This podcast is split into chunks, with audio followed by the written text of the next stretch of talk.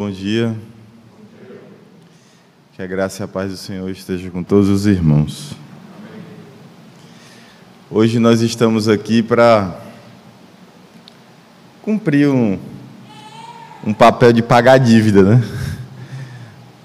Algumas vezes já tive que estar aqui pregando, mas sempre algo né, trazia algum empecilho.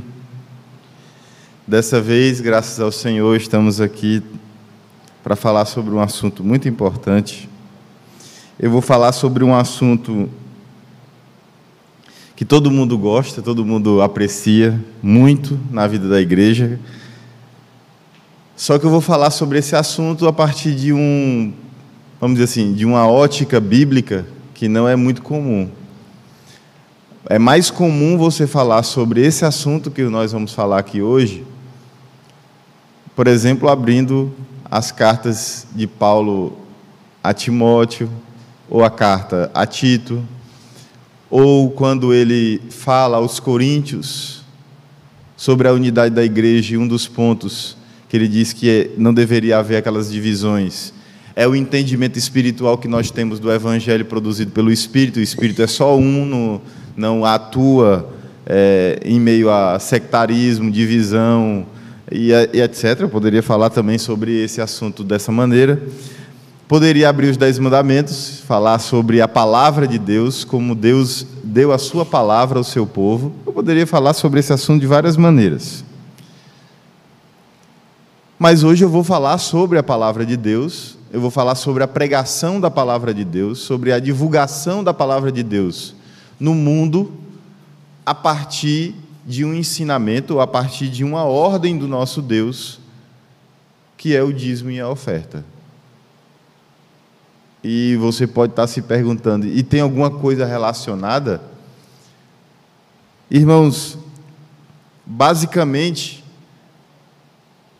quem ama a pregação da palavra, quem ama o Evangelho, quem ama a igreja do Senhor, quem ama o culto que a igreja apresenta a Deus, não pode ser negligente no dízimo e na oferta. Essa é a minha premissa, essa, vamos dizer assim, é a palavra inicial que eu tenho para dar a todos. E eu vou dizer aqui o porquê que você deve, então, ser dizimista e ofertante. Abra, por favor, a sua Bíblia em Gênesis capítulo 14, versículo 15. E hoje nós vamos não fazer uma exposição é, como é de costume num único texto, eu vou fazer uma coisa chamada teologia bíblica dos dízimos e as ofertas relacionadas à pregação, ao ensino da palavra de Deus. Então, eu não vou esmiuçar cada um dos textos que nós vamos aqui expor, mas nós vamos perceber a relação entre a pregação da palavra e o dízimo e a oferta. A palavra de Deus nos diz assim: Melquisedeque, rei de Salém, trouxe pão e vinho e era sacerdote do Deus Altíssimo.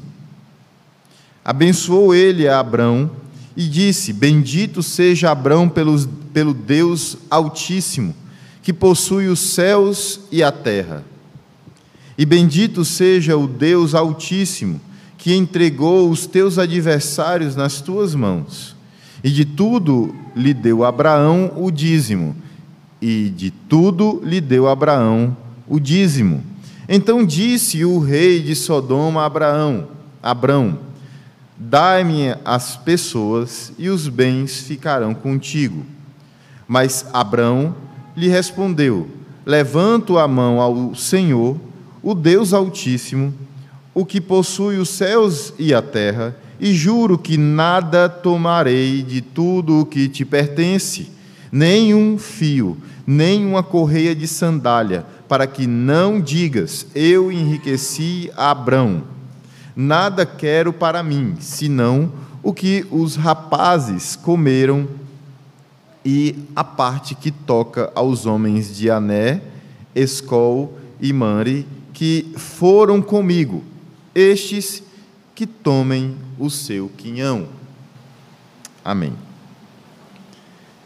Irmãos, nós devemos dizimar o Senhor, e aqui eu quero falar de uma maneira macro, porque este não é um mandamento, e aqui eu já defendo, evidentemente, que o dízimo é um mandamento do Senhor, ele não é um, um instrumento também de enriquecimento de ninguém, mas é um mandamento que está antes mesmo, está instruído por Deus, antes mesmo de qualquer sistema legal ter sido entregue ao povo de Deus. Isso quer dizer que antes não haveria lei? Não, eu acabei de falar que é um mandamento. Então, se é um mandamento, há uma lei de Deus atrás desse mandamento, ou como substrato desse mandamento.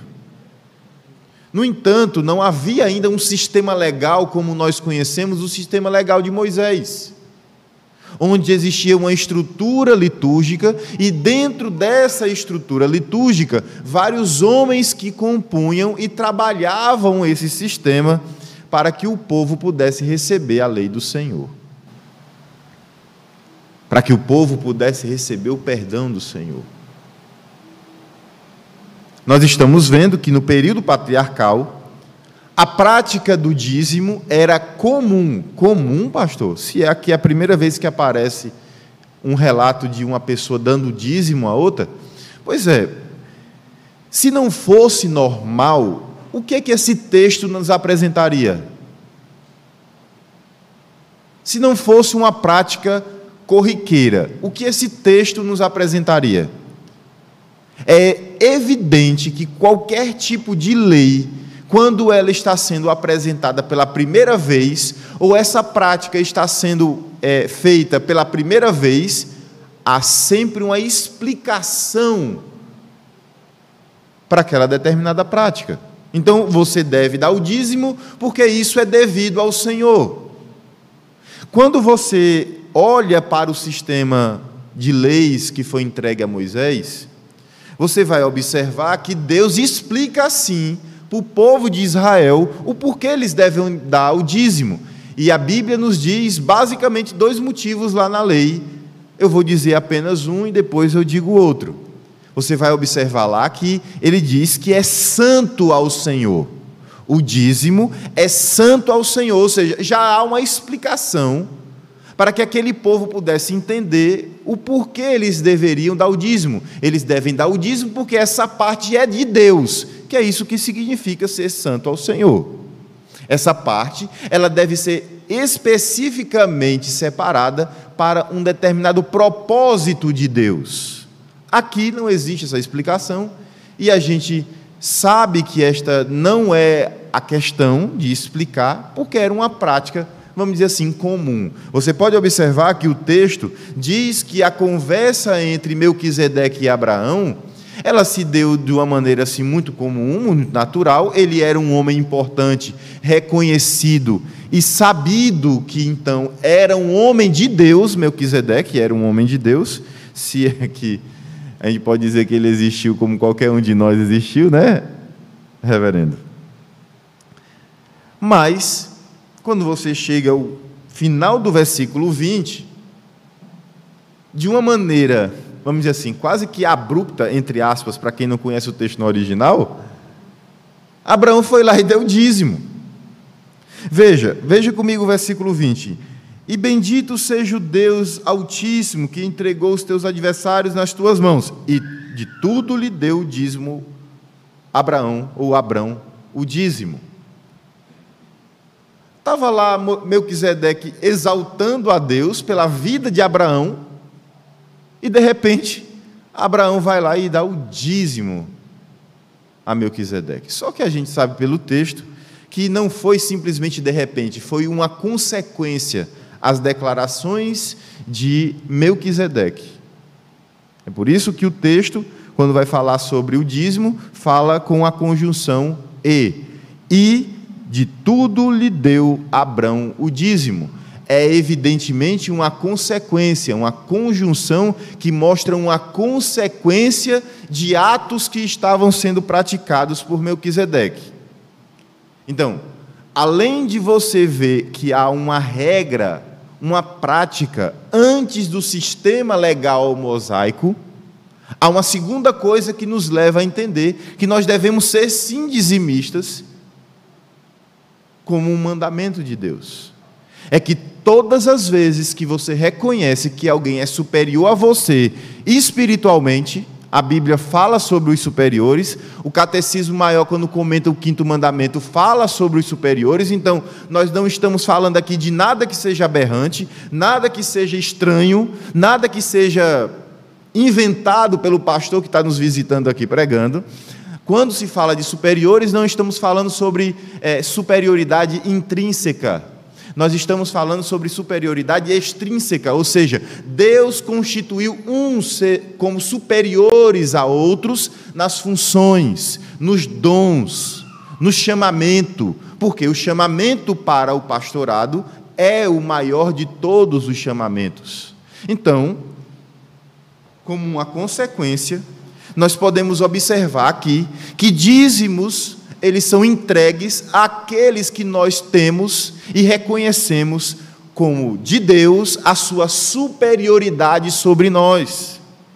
Melquisedeque ele era um rei. Melquisedeque ele era um sacerdote. E nós sabemos que num contexto como aquele, além de sacerdote, ele tinha a função de profeta, porque ele ensinava a palavra de Deus, quando esta palavra de Deus ainda nem tinha sido ainda escrita e estabelecida como nós, como nós a conhecemos. Então é evidente que ele tinha um papel também de ensinador do povo de Deus, que estava sob a sua responsabilidade. É interessante notar que o argumento que o autor aos Hebreus usa é justamente esse. Abraão deu dízimo a Melquisedeque porque a descendência de Abraão é inferior. Que descendência? A levítica, a arônica, era inferior em seu sacerdócio ao sacerdócio de Melquisedeque. Então é evidente que nós trazemos os nossos dízimos e as nossas ofertas àquele lugar onde nós reconhecemos a autoridade de um corpo de presbíteros. Nós não, dizem, nós não dizimamos, nós não ofertamos em outras igrejas às quais nós não estamos ligados pelo vínculo da membresia. Pastor, e ser membro de uma igreja é bíblico?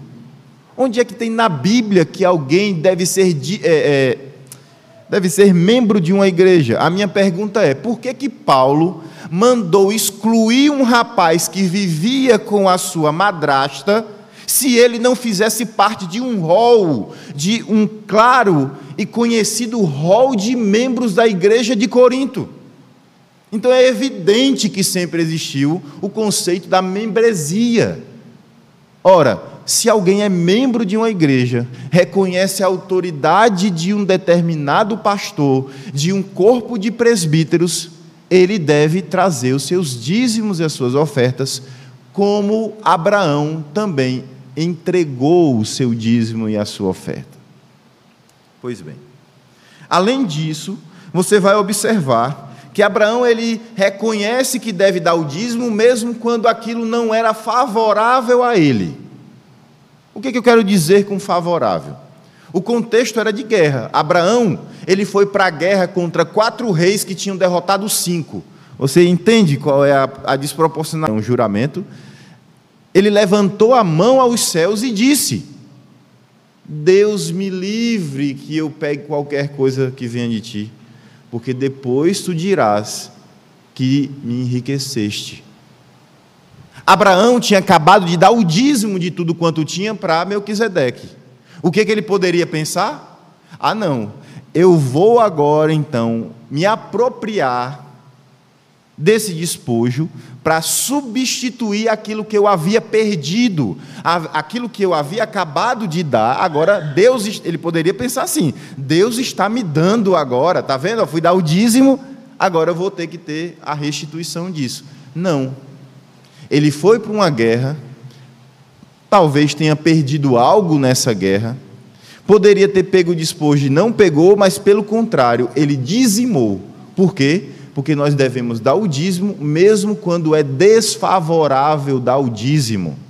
Devolver o dízimo não é algo que se faz somente quando estamos na posição confortável financeiramente. Ok. Nós devemos também dar o dízimo estabelecido. Ele deveria também, o povo, trazer as suas ofertas para a manutenção do culto. Sem oferta, não havia culto. Sem dízimo, não teria nem mesmo o sistema funcionando. Mas sem a oferta do povo, não haveria culto. Se fosse uma oferta pacífica, um terço era queimado, um terço era do ofertante e um terço era do sacerdote. Se fosse uma oferta pelo pecado, por culpa, tudo era sacrificado a Deus e era queimado ao Senhor. Não era comprado com o dízimo os sacrifícios. As ofertas era que abasteciam o dia a dia do culto. Então, por favor, abra sua Bíblia em Neemias. É porque eu poderia falar aqui, não resumidamente, sobre todas as leis, todos os trechos da lei, onde se instrui a o dízimo e a oferta. Mas vamos lá para o, vamos dizer assim, para o fim da história. Neemias 12, 40 e 4. 12, 44. Então vamos lá. Neemias estava incomodado com a negligência que o povo estava praticando quanto ao culto. O povo estava sendo negligente com o culto. Então ele vai lá e restabelece a guarda do dia do Senhor, e junto com o restabelecimento, com a restauração da guarda do dia do Senhor, ele também fala sobre os dízimos.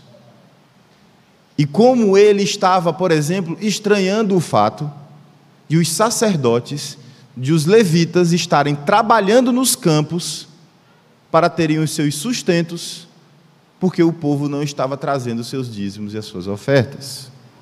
Vamos aí então ler o texto, versículo 44. Ainda no mesmo dia, se nomearam homens para as câmaras dos tesouros, das ofertas, das primícias e dos dízimos, para ajuntarem nelas das cidades as porções designadas pela lei para os sacerdotes e para os levitas, pois Judá estava alegre, porque os sacerdotes e os levitas ministravam ali. Agora você vai, por favor, para o capítulo, versículo 10 do capítulo 13.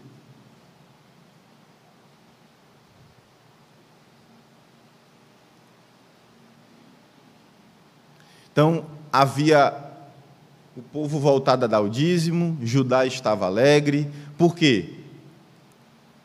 Resumindo, os levitas não receberam herança quanto à terra, a herança de Levi era o dízimo de tudo quanto os seus outros irmãos produzissem, a fim de que por meio deles a nação fosse preservada. Então, eu devo dar o dízimo porque está na lei do Senhor, o sistema legal dado a Moisés, ele contemplava os dízimos. Ok. Segundo, eu devo dar o dízimo porque esta parte do dízimo ela era usada para sustentar o culto de Deus e a pregação da palavra no meio do povo.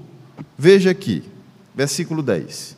Também soube que os quinhões dos levitas não se lhe davam, de maneira que os levitas e os cantores que faziam serviço tinham fugido cada um para o seu campo. Então, Contendi com os magistrados e disse: Por que se desamparou a casa de Deus? Ajuntei os levitas, ajuntei os levitas e os cantores e os restituí a seus postos. Então todo Judá trouxe os dízimos dos cereais, do vinho e do azeite aos depósitos.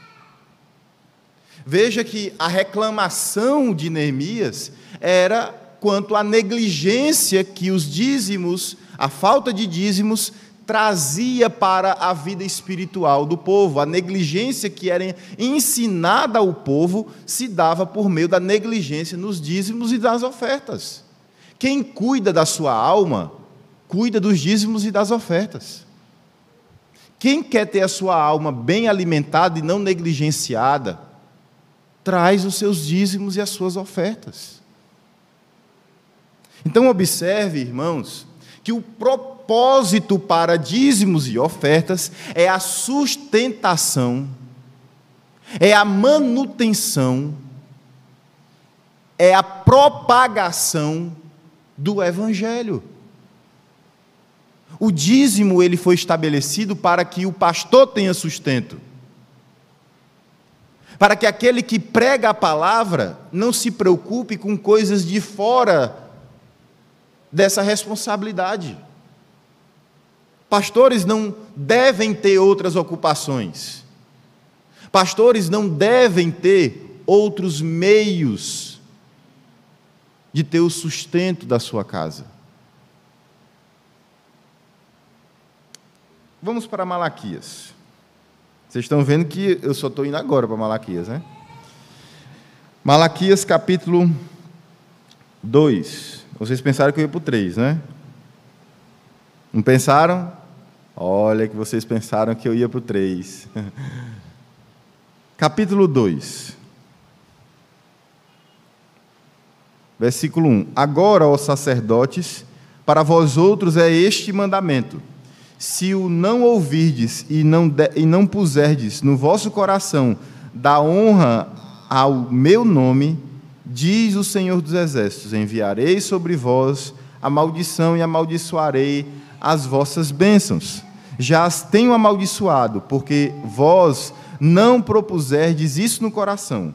Eis que vos reprovarei a descendência, atirarei excremento ao vosso rosto, excremento dos vossos sacrifícios, e para junto deste sereis levados. Então sabereis que eu vos enviei este mandamento, para que a minha aliança continue com Levi, diz o Senhor dos Exércitos minha aliança com ele foi de vida e de paz. Ambas lhe dei eu para que me temesse. Com efeito, ele me temeu e tremeu por causa do meu nome. A verdadeira instrução esteve na sua boca, e a injustiça não se achou nos seus lábios. Andou comigo em paz e em retidão, e, de, e da iniquidade apartou a muitos porque os lábios do sacerdote devem guardar o conhecimento, e da boca, e da sua boca, devem os homens procurar a instrução, porque ele é mensageiro do Senhor dos exércitos. Mas vós vos tendes desviado do caminho, e por vossa instrução tendes feito tropeçar muitos. Violastes a aliança de Levi, diz o Senhor dos exércitos. Pastor, e aí? Agora vocês entendem porque no bojo da repreensão de Deus contra os israelitas ou os judeus da época de Malaquias, está a repreensão contra o dízimo e a oferta?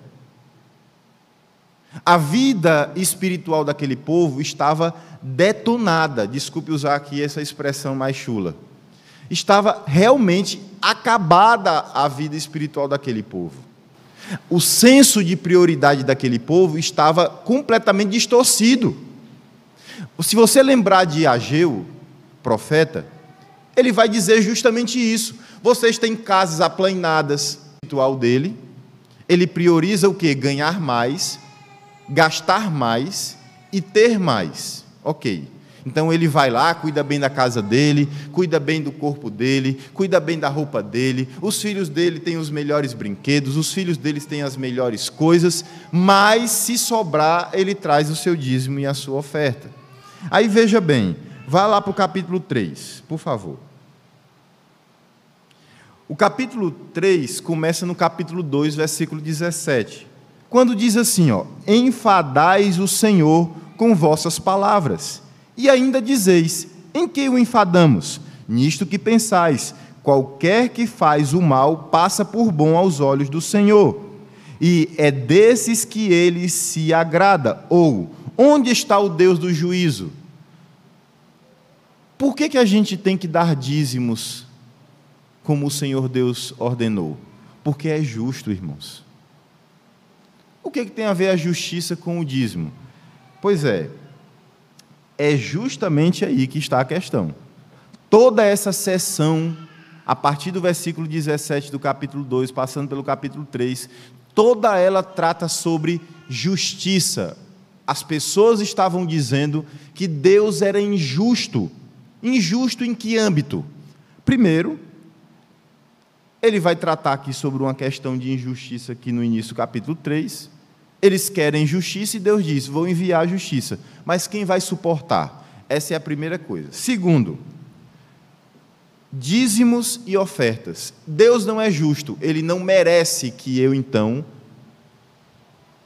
seja ordeiro, sincero e justo quanto aos dízimos e ofertas, ou melhor, quanto aos meus recursos. Então é como se ele dissesse assim: como Deus não é justo, eu posso cuidar melhor e com mais justiça dos meus bens. Eu posso dar prioridade aos meus bens de uma maneira muito melhor do que aquela que Deus ensina. Então é por isso que a partir do versículo 6 diz, do capítulo 3, observe comigo: Porque eu, o Senhor não mudo, por isso vos, vós, ó filhos de Israel, não sois consumidos. Desde os dias de vossos pais vos desviastes dos meus estatutos e não os guardastes.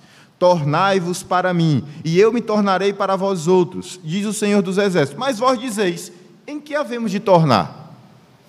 Por que, que aqui está sendo distorcida a justiça quando essa pergunta é feita? Por que, que o contexto começa com justiça? Porque, irmãos, se Deus não é justo e ele me diz assim: você está com este pecado na sua vida, se arrependa. O que é que eu vou dizer em resposta? Isso não é o que é justo. Esse aqui não é o padrão pelo qual eu devo me medir e assim me arrepender a partir do que esse padrão estabelece. Eu não preciso ter essa postura.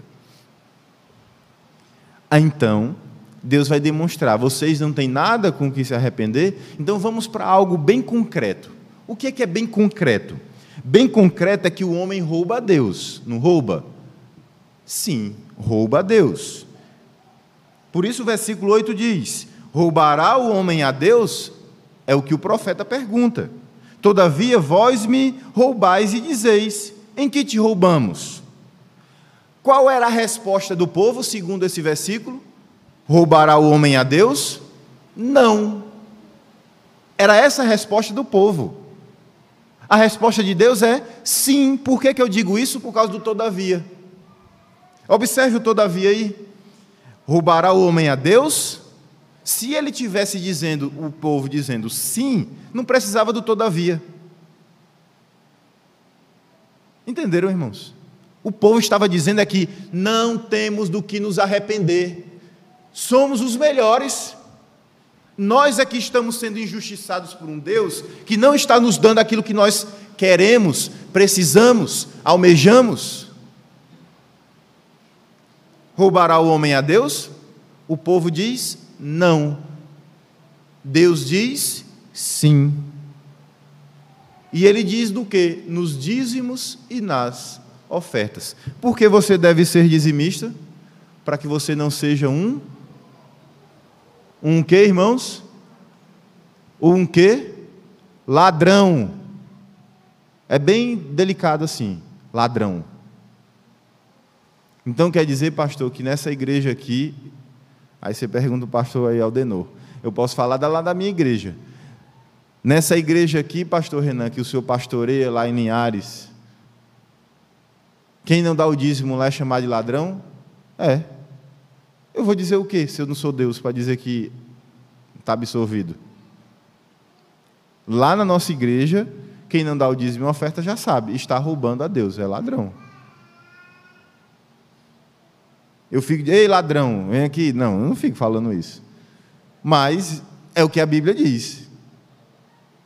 A Bíblia diz que quem não dizima é um roubador. E ele continua dizendo o quê? Com maldição sois amaldiçoados, porque a mim me roubais, vós a nação toda. E aí ele continua discorrendo sobre esse assunto.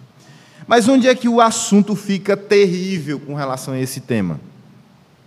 Veja o, capítulo, o versículo 13. Olha comigo o versículo 13. Olha no que deságua. Veja, o homem rouba a Deus? Sim. Onde? Nos dízimos das ofertas. Ok. Vocês me roubam a nação toda. Ok. Você diz assim, acabou a discussão, porque quem é que agora vai dizer para Deus alguma coisa? Você que pensa, meu irmão. Quem não dá dízimo e oferta não valoriza a palavra de Deus, que é esse que é o ponto que eu estou dizendo daqui desde o início.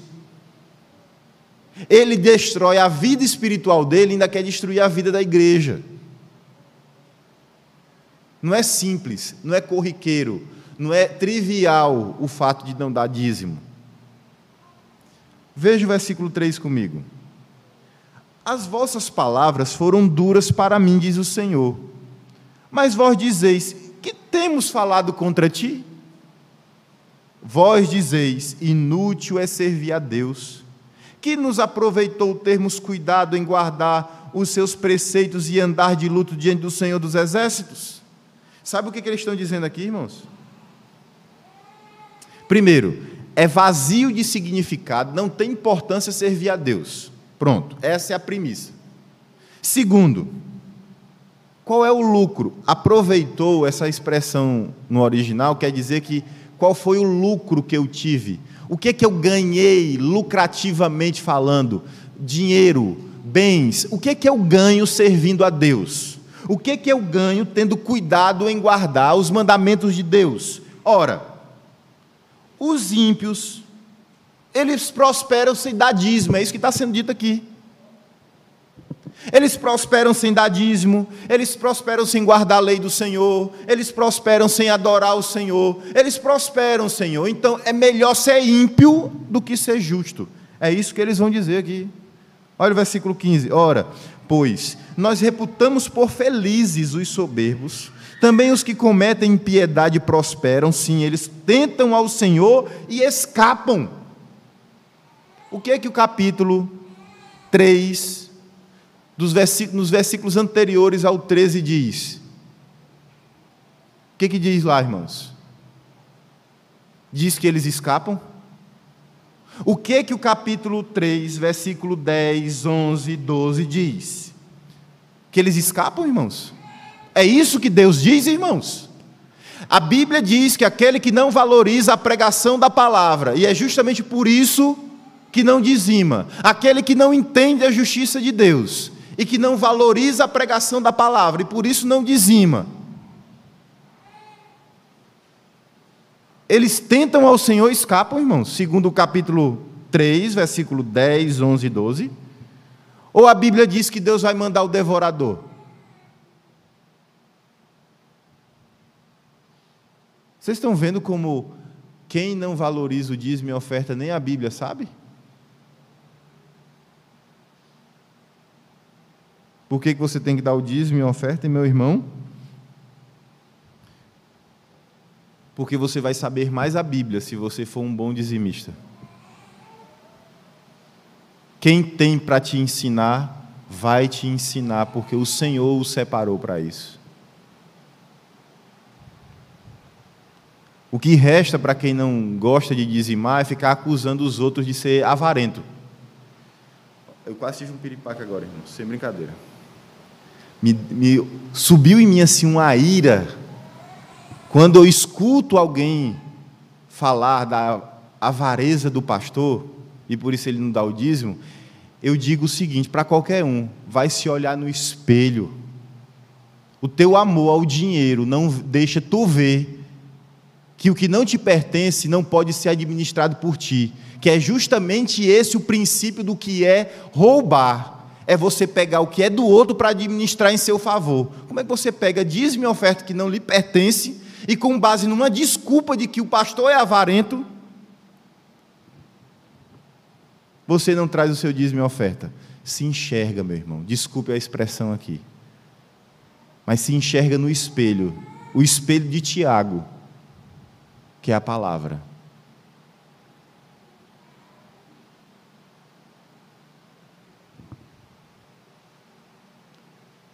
Pastor, o senhor está falando do Antigo Testamento.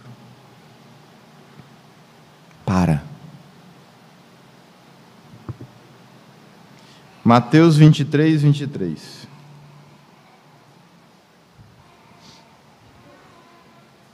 Abra, por favor. Aí.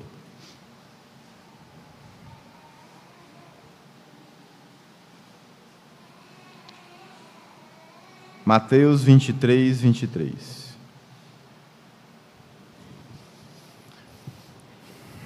Ai de vós, escribas e fariseus hipócritas, porque dais o dízimo da hortelã, do endro e do cominho, e tendes negligenciado os preceitos mais importantes da lei: a justiça, a misericórdia e a fé. Devieis, porém, fazer estas coisas, negligenciando as outras, porque são do Antigo Testamento a minha, é, é porque o meu grego diz isso. No grego de vocês diz também isso aí? Diz? Diz, irmãos. Porém, fazeis, fazer estas coisas, devias, porém, fazer estas coisas, omitindo a outras, porque são do Antigo Testamento. Não tem não aí na Bíblia de vocês? Pois eu pensei que tinha, rapaz. E agora, pastor? Vou continuar pregando o quê? Que Jesus pregou contra o dízimo? Como é que eu vou falar isso? Que Jesus não aceitou o dízimo? Eu acho que eu vou fazer um, uma Bíblia, um, um texto grego compilado de vários tipos, várias variantes textuais e eu vou colocar lá R O P, a variante R O P 171. Eu vou botar lá. ROP é Renan de Oliveira Pereira 171, a variante. Porque você deve dar o dízimo, porque Jesus mandou você dar o dízimo. Você tem que ter uma vida justa, cheia de fé, de misericórdia e também cheia de generosidade para ser dizimista fiel. Essa é a vontade de Deus. Essa é a vontade de Jesus. Mas, pastor, eu ouvi um pastor famoso aí na internet dizer que isso aqui era do Antigo Testamento. É, vamos lá. Bem-aventurados os humildes de espírito, porque dos tais é o reino dos céus. Foi Jesus que disse, nesse mesmo livro e antes daqui. Vamos também abolir, porque Jesus ainda estava no Antigo Testamento dizendo isso?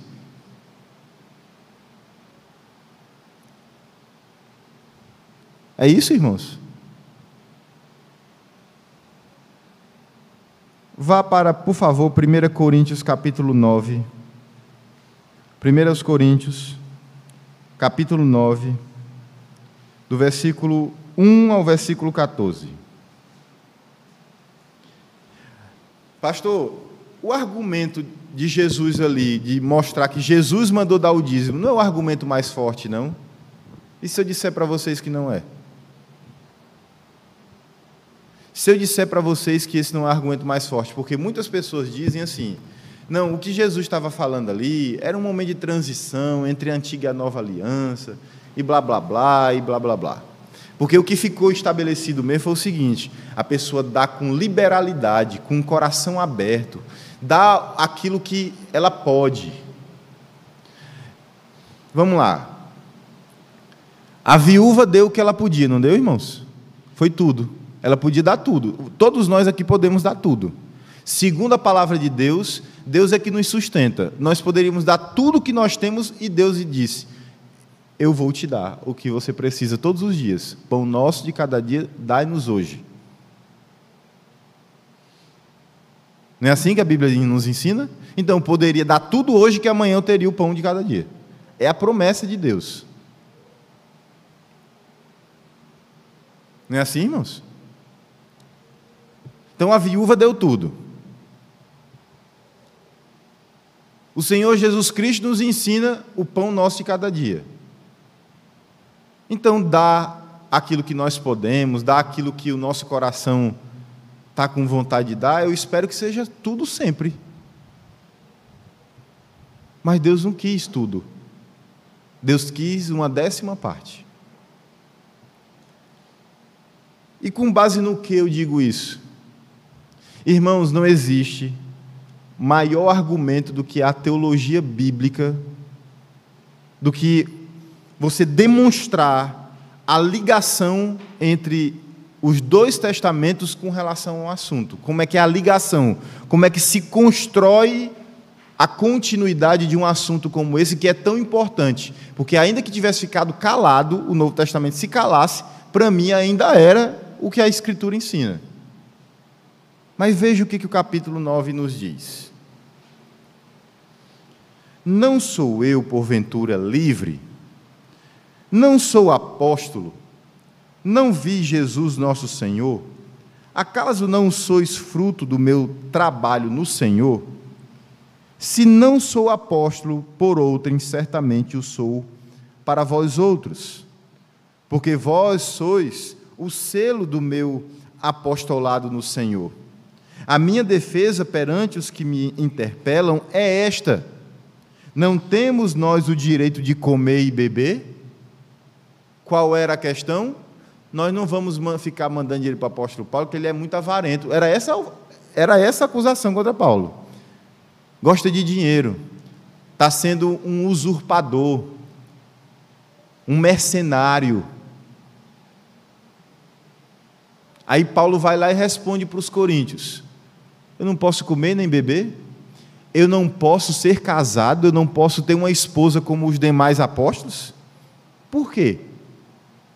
Olha o que ele continua dizendo. E também o de fazer-me acompanhar de uma, de uma mulher irmã, como fazem os demais apóstolos e os irmãos do Senhor e Cefas?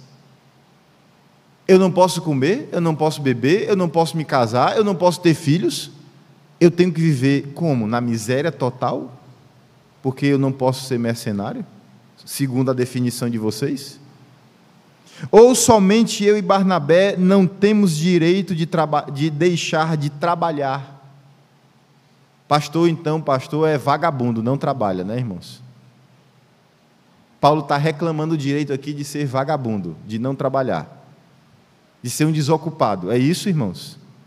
É claro que ele não está falando sobre isso ele está falando é: eu não tenho direito de deixar de ter as ocupações corriqueiras para trazer o sustento para mim, para me dedicar só à palavra e assim, mesmo assim, poder dar o sustento para a minha família? Eu não tenho esse direito? Tudo isso são perguntas. Versículo 7. Quem jamais vai à guerra à sua própria custa? Quem planta a vinha e não come do seu fruto. Ou seja, eu plantei vocês, agora eu não tenho direito de colher o fruto disso?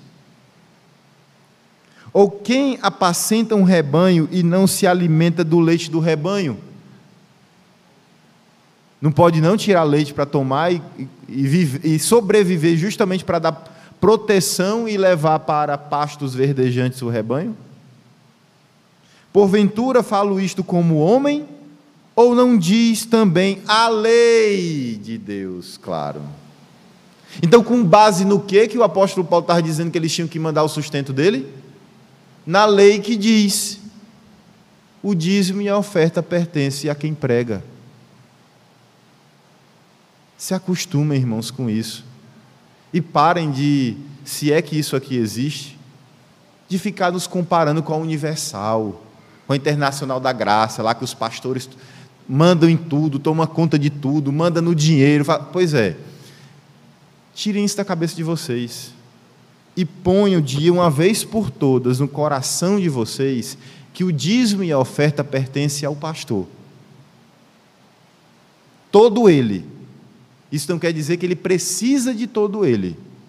e que ele administra o dízimo e a oferta, porque a Bíblia deixa muito claro que quando Paulo mandava solicitações de pedido de auxílio, ele não dizia assim: mande porque eu estou mandando. Não, ele solicitava aos presbíteros daquela igreja, porque quem deve administrar aquilo que pertence a quem prega são os presbíteros. Simples assim. No nosso caso, nosso governo, né? Que historicamente os diáconos também participavam disso. Mas vamos lá, vamos continuar.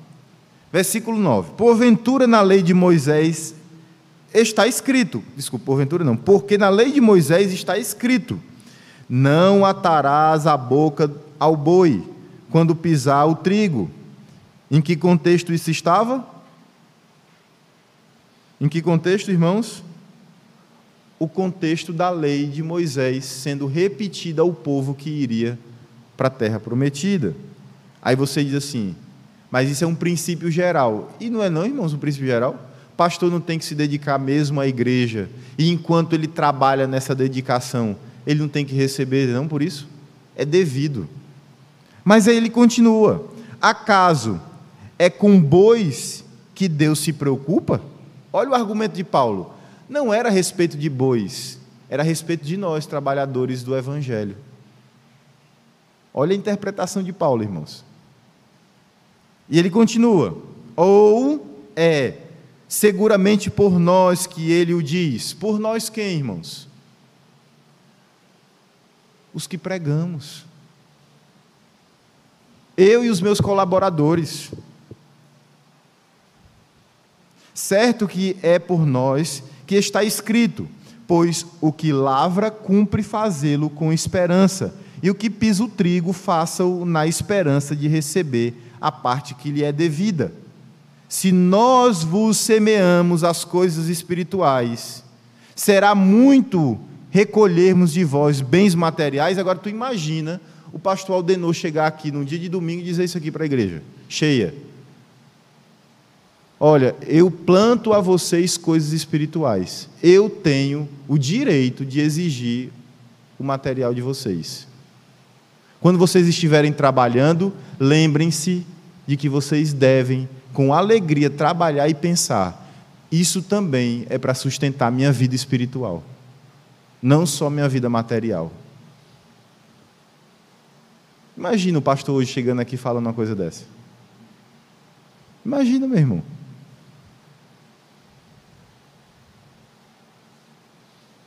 Iam chamar logo ele de mercenário, né? É igual Jesus chegando hoje em dia para pastorear a igreja presbiteriana aqui no Brasil. Eu vou falar do Brasil porque eu não vou falar de outros cantos. A Igreja Presbiteriana do Brasil. Imagina Jesus chegando aqui para pastorear a Igreja Presbiteriana do Brasil. Iam crucificar ele de novo. Acusação, politicamente incorreto.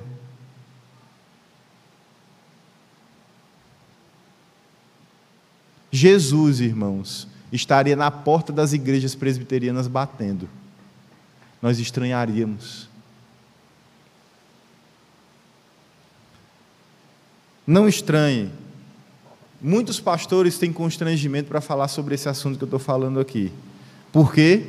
Porque nós vivemos numa situação de estranhamento com o ensino da Bíblia, porque partiu do pastor, e parece que o pastor é mercenário. Se tem uma coisa, pastor, e o senhor leu aqui hoje de manhã, se tem uma coisa que na qual eu aprendi a me fiar, foi na justiça e no juízo de Deus. que sejamos assim. Versículo 12: Se outros participam desse direito sobre vós, não temos nós o maior em maior medida? Entretanto, não usamos desse direito, antes suportamos tudo para não criarmos qualquer obstáculo ao evangelho de Cristo. Não sabeis vós que os que prestam serviços sagrados do próprio templo se alimentam? E quem serve ao altar do, do altar tira o seu sustento? Assim ordenou também o Senhor aos que pregam o evangelho que vivam do evangelho. Olha o argumento final do apóstolo Paulo. De onde é que os sacerdotes tiravam seu sustento? Dos dízimos das ofertas que eram levadas para o templo. De onde é que eu tenho que tirar o sustento, irmãos, como pastor, como apóstolo, como ministro de Deus? É dos dízimos das ofertas mesmo, irmãos. Desculpe querer me intrometer aqui em alguma coisa, mas vocês devem ao pastor Aldenor e à família dele. Não pense que vocês fazem caridade trazendo dízimo e oferta, não. Vocês devem a ele. Essa é uma honra que vocês devem a ele como superior a vocês. No dia que vocês virem o pastor de vocês passando necessidade, é porque vocês estão pouco abençoados por Deus. E sim, irmãos, é vergonha para uma igreja deixar um pastor passar necessidade. E eu não estou dizendo que ele passa necessidade, não, estou ensinando o que a Bíblia ensina. A Bíblia, ela nos deixa muito claro isso. Onde, pastor? Que o pastor não pode passar necessidade. De propósito, não, só se Deus permitir. Gálatas 6,6. Por favor, abra sua Bíblia.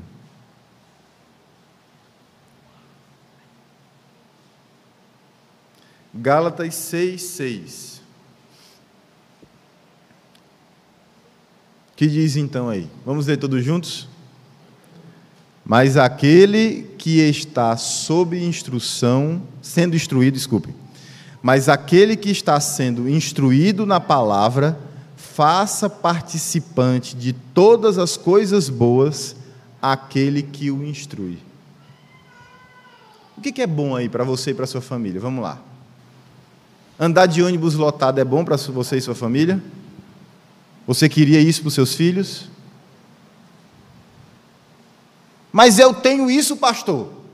Mas eu passo por isso, então o pastor tem que passar. Ah, é? Então tu estaria tão feliz assim respondendo dessa maneira, se isso fosse bom? Tu responde dessa maneira com felicidade, é? Acusando o pastor de ele ter coisas melhores do que você. É isso?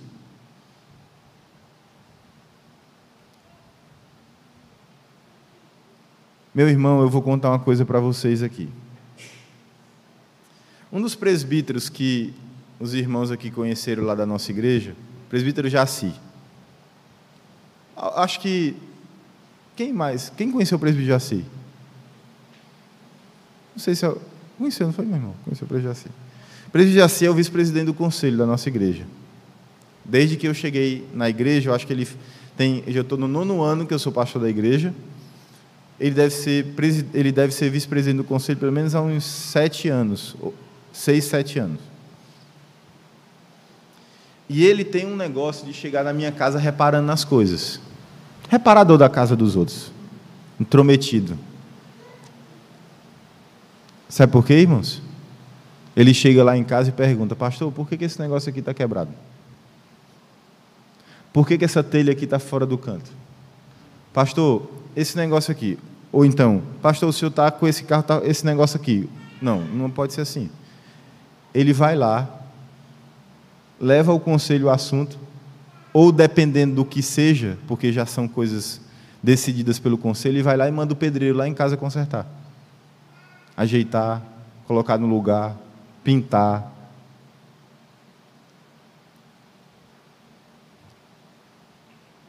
Sabe por que isso, irmãos? Porque Deus manda. Não é porque Ele é melhor do que os outros.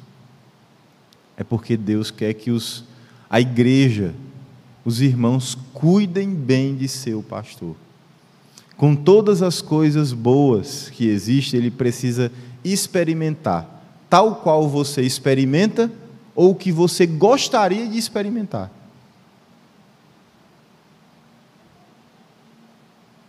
Eu me lembro que quando nós chegamos a Linhares, depois de três anos nós conseguimos comprar uma casa e o conselho que nos ajudou a comprar uma casa em Linhares. E eu precisei vender o meu carro na época. A igreja estava me ajudando, mas eu tive que vender o carro, ter um carro mais barato, etc, etc. Comprei um outro carro.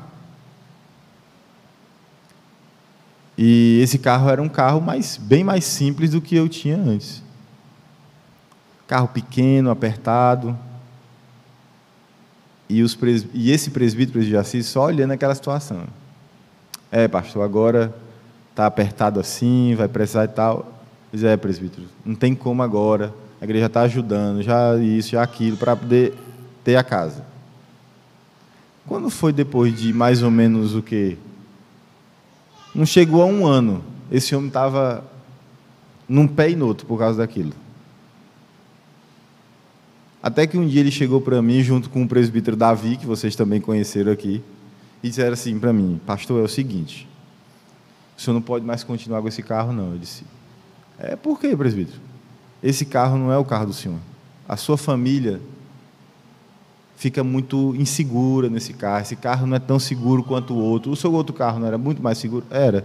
O senhor de vez em quando tem que viajar, vai para Aracruz, vai para Vitória, vai para Fortaleza. O senhor precisa ter um outro carro. O seu carro de antes precisa o senhor voltar até aquele carro. Eu disse assim, mas presbítero, agora não tem condições, tem que esperar mais um pouco. Mais um pouco quanto?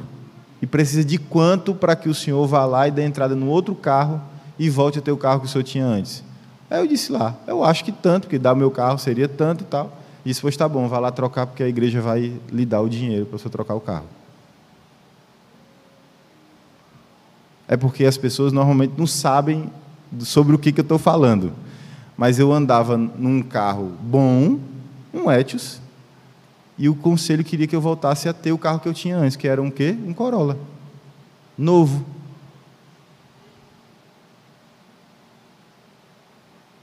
Eu estou aqui de alguma forma me engrandecendo, falando uma. Não, eu só quero falar do que eu estou vendo acontecer na minha vida, de acordo com aquilo que o próprio conselho da nossa igreja decide fazer. Mas se você quer saber mais, o sonho desse presbítero, presbítero Jaci, é ter um Corolla. E ele não pode ter. Não é porque ele é um milionário que sobra para ele, ele anda de Mercedes, ele anda de não sei o que, ele anda né, com carros caros. Aí ele vai lá e diz assim: Não, o pastor precisa ter um carro um pouquinho melhor, vou ajudar. Não. O sonho dele é ter um Corolla e ele não pode. Sabe o que é isso, irmãos? Você dá o dízimo, além de todas as coisas que eu falei aqui, você dá o dízimo, porque você tem no seu coração uma confiança em Deus profunda e uma generosidade, uma, um doar de coração, porque você não ama o dinheiro. Quem ama o dinheiro não sabe ser generoso assim. O que vai ter no coração dele é a inveja do que ele não tem. E aí, e, e assim, ele não admite que o pastor tem uma vida melhor do que a dele é pura inveja e mesquinharia.